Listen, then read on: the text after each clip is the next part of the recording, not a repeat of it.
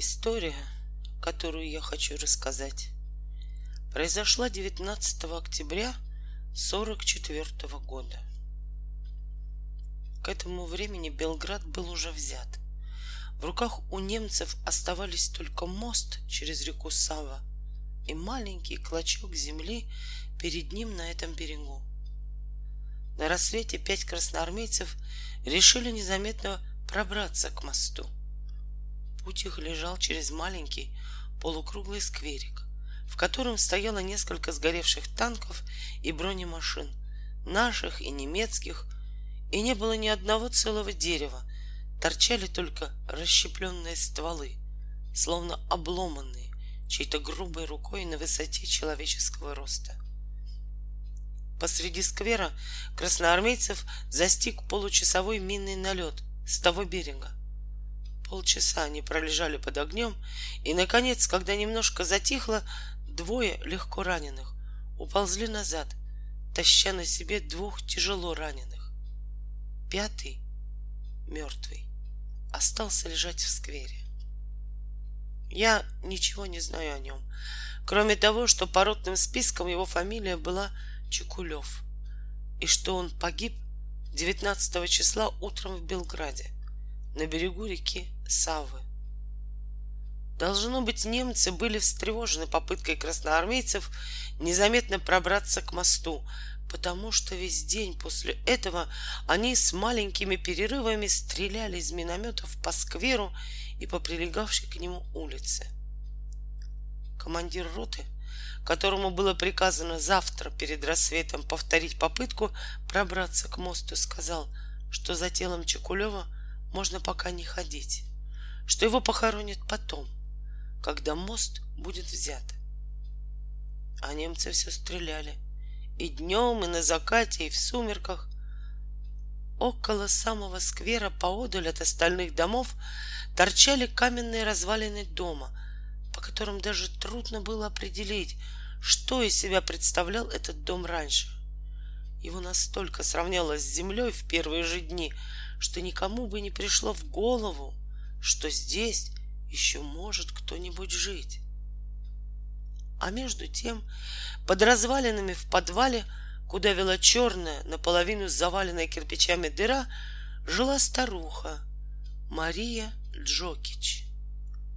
У нее раньше была комната на втором этаже, оставшаяся после покойного мужа, мостового сторожа.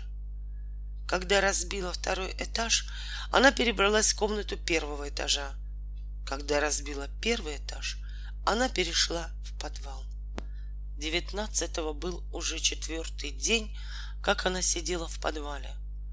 Утром она прекрасно видела, как в сквер, отделенный от нее только искалеченной железной решеткой, проползли пять русских солдат. Она видела, как по ним стали стрелять немцы, как кругом разорвалось много мин. Она даже наполовину высунулась из своего подвала и только хотела крикнуть русским, чтобы они ползли к подвалу, потому что была уверена, что там, где она живет, безопаснее. Как в эту минуту одна мина разорвалась около развалины, и старуха, оглушенная, свалилась вниз, больно ударилась головой о стену и потеряла сознание. Когда она очнулась и снова выглянула, то увидела, что из всех русских в сквере остался только один. Он лежал на боку, откинув руку, а другую положив под голову, словно хотел поудобнее устроиться спать. Она кликнула его несколько раз, но он ничего не ответил. И она поняла, что он убит.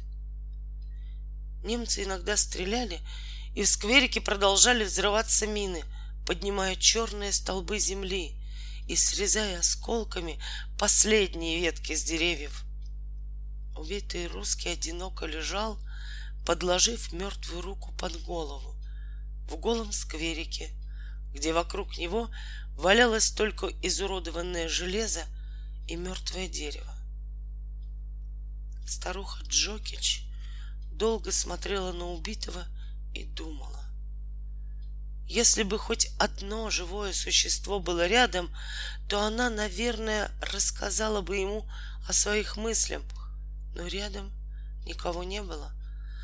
Даже кошка, четыре дня жившая с ней в подвале, была убита при последнем взрыве осколками кирпича. Старуха долго думала, потом, порывшись в своем единственном узле, вытащила оттуда что-то, спрятала под черный вдовий платок и неторопливо вылезла из подвала. Она не умела ни ползать, ни перепегать. Она просто пошла своим медленным старушечьим шагом к скверу.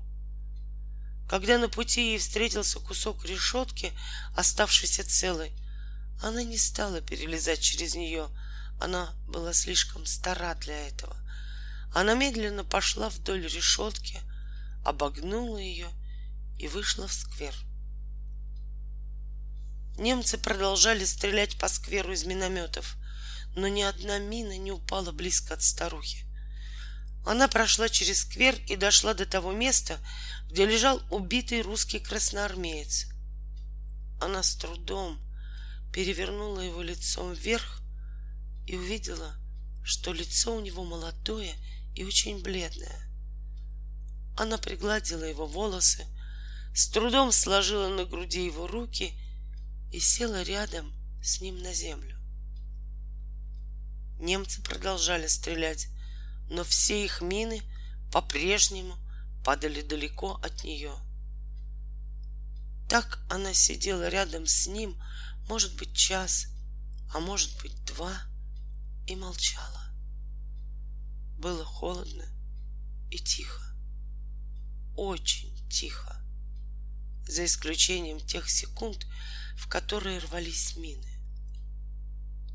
Наконец старуха поднялась и, отойдя от мертвого, сделала несколько шагов по скверу. Вскоре она нашла то, что искала. Это была большая воронка от тяжелого снаряда, уже начавшая наполняться водой. Опустившись к воронке на колени, старуха стала горстями выплескивать со дна накопившуюся там воду. Несколько раз она отдыхала и снова принималась за это. Когда в воронке не осталось больше воды, старуха вернулась к мертвому русскому. Она взяла его под мышки и потащила. Тащить нужно было всего десять шагов. Но она была стара и три раза за это время садилась и отдыхала. Наконец она дотащила его до воронки и стянула вниз. Сделав это, она почувствовала себя совсем усталой и долго сидела и отдыхала. А немцы все стреляли, и по-прежнему их мины рвались далеко от нее — Отдохнув, она поднялась и, став на колени, перекрестила мертвого русского и поцеловала его в губы и в лоб. Потом она стала потихоньку заваливать его землей, которой было очень много по краям воронки. Скоро она засыпала его так, что из-под земли ничего не было видно — но это показалось ей недостаточным.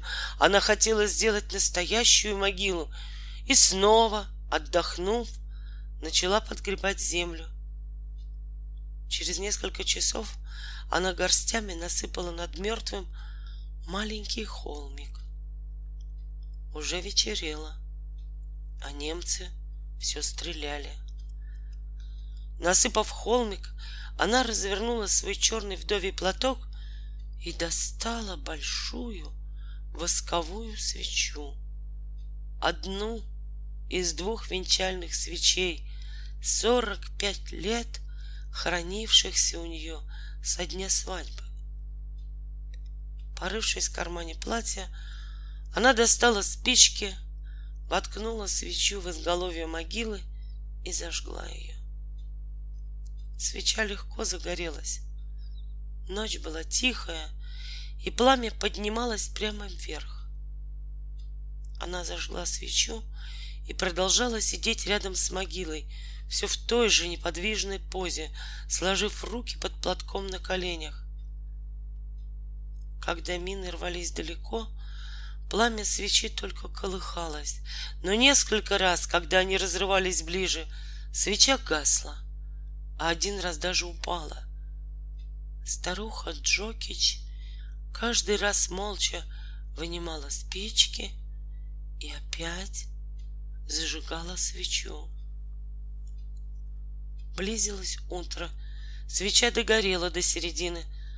Старуха, пошарив вокруг себя на земле, нашла кусок перегоревшего кровельного железа и с трудом, согнув его старческими руками, воткнула в землю так, чтобы он прикрывал свечу, если начнется ветер. Сделав это, старуха поднялась и такой же неторопливой походкой, какой она пришла сюда, снова пересекла скверик, обошла оставшийся целым кусок решетки и вернулась в подвал. Перед рассветом рота, в которой служил погибший красноармеец Чукулев, под сильным минометным огнем прошла через сквер и заняла мост. Через час или два совсем рассвело. Вслед за пехотинцами на тот берег переходили наши танки. Бой шел там, и никто больше не стрелял из минометов по скверу. Командир роты, вспомнив о погибшем вчера Чукулеве, приказал найти его и похоронить в одной братской могиле с теми, кто погиб сегодня утром. Тело Чекулева искали долго и напрасно. Вдруг кто-то из искавших бойцов остановился на краю сквера и, удивленно вскрикнув, начал звать остальных. К нему подошло еще несколько человек. «Смотрите!» — сказал красноармеец, и все посмотрели туда, куда он показывал. Около разбитой ограды сквера, над засыпанной землей воронкой от снаряда, высился маленький холмик. В головах его был воткнут полукруг горелого железа. Прикрытая им от ветра, внутри тихо догорала свеча. Агарок уже оплывал, но маленький огонек все еще трепетал, не угасая. Все подошедшие к могиле почти разом сняли шапки. Они стояли кругом молча и смотрели на догоравшую свечу, пораженные чувством, которое мешает сразу заговорить. Именно в эту минуту, незамеченная ими раньше, в сквере появилась высокая старуха в черном вдовьем платке. Молча, тихими шагами она прошла мимо красноармейцев молча опустилась на колени у холмика, достала из-под платка восковую свечу, точно такую же, как та, агарок которой горел на могиле, и, подняв агарок, зажгла от него новую свечу и воткнула ее в землю на прежнем месте. Потом она стала подниматься с колен. Это ей удалось не сразу — и красноармеец, стоявший ближе всех к ней, помог ей подняться. Даже и сейчас она ничего не сказала, только посмотрев на стоявших с обнаженными головами красноармейцев, поклонилась им и, строго одернув концы черного платка, не глядя ни на свечу, ни на них, повернулась и пошла обратно. Красноармейцы проводили ее взглядами и, тихо переговариваясь, словно боясь нарушить тишину, пошли в другую сторону, к мосту через реку Савву, за которой шел бой, догонять свою роту. А на могильном холме среди черной от пороха земли, изуроданного железа и мертвого дерева горела последняя вдовье достояние. Венчальная свеча, поставленного югославской матерью на могиле русского сына. И огонь ее не гас.